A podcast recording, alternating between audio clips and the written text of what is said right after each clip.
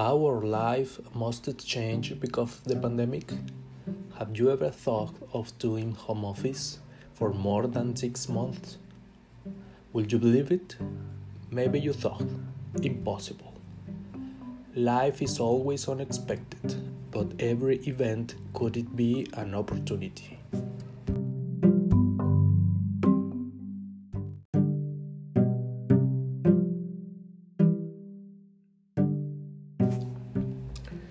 We live in a world of e business, and we were networking since a long time ago. Maybe thoughtlessly, but we were. This situation just came to make us go a little bit faster, to make change, definitely for better, I believe. E commerce makes easier the social distancing, keeping us at home for good with all we need. Thanks to it, we can have the whole world in our hands. Since a few years ago, we are dealing with a lot of kind of social networks, not just for fun, even at work or at school. Now it's more common to access to a video conference platform like Zoom or Teams to chat with colleagues or customers. But what about the school? Yes, in college this is not new, but what about for public elementary school or public junior school? I think we are living in a new era. One of the most important topic, health sector. This pandemic has represented a huge challenge for the medicine. In first place, our scientists must find out a vaccine for this virus.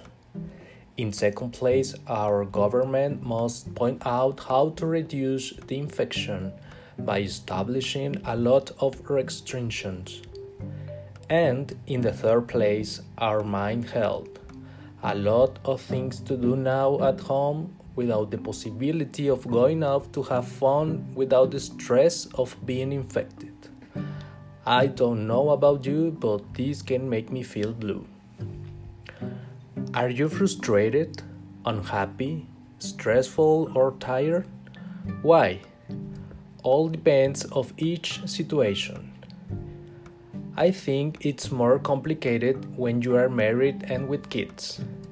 Because now you have to deal with your job and with your kids while they are doing homeschool. But if you think about it, when was the last time you spent all this time with your kids? Yes, it's kind of difficult, but worth it, don't you think? Maybe all depends of attitude. For single people, maybe, just maybe, it's easier, but not so different.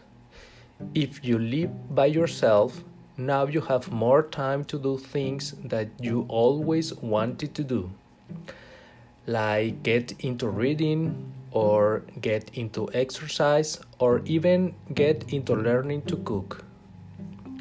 And if you live with your parents, when was the last time you spent a lot of time with them? This pandemic has changed our lives, for good or for bad, but it has changed. The whole world gotten into the unknown even when has been another pandemics in the past. Our actual style of life has to improve quickly. But thinking only about good things, it's not great to spend all day wearing pajama or eating delicious food cooked at home, even spending two or three days without taking a shower. Nah, just kidding. Think all the money you are saving, all the time you are not spending in traffic. Perhaps you are sleeping better. Now, this pandemic is part of our lives. I remember in the beginning, many people didn't want to use masks, but now it's part of us.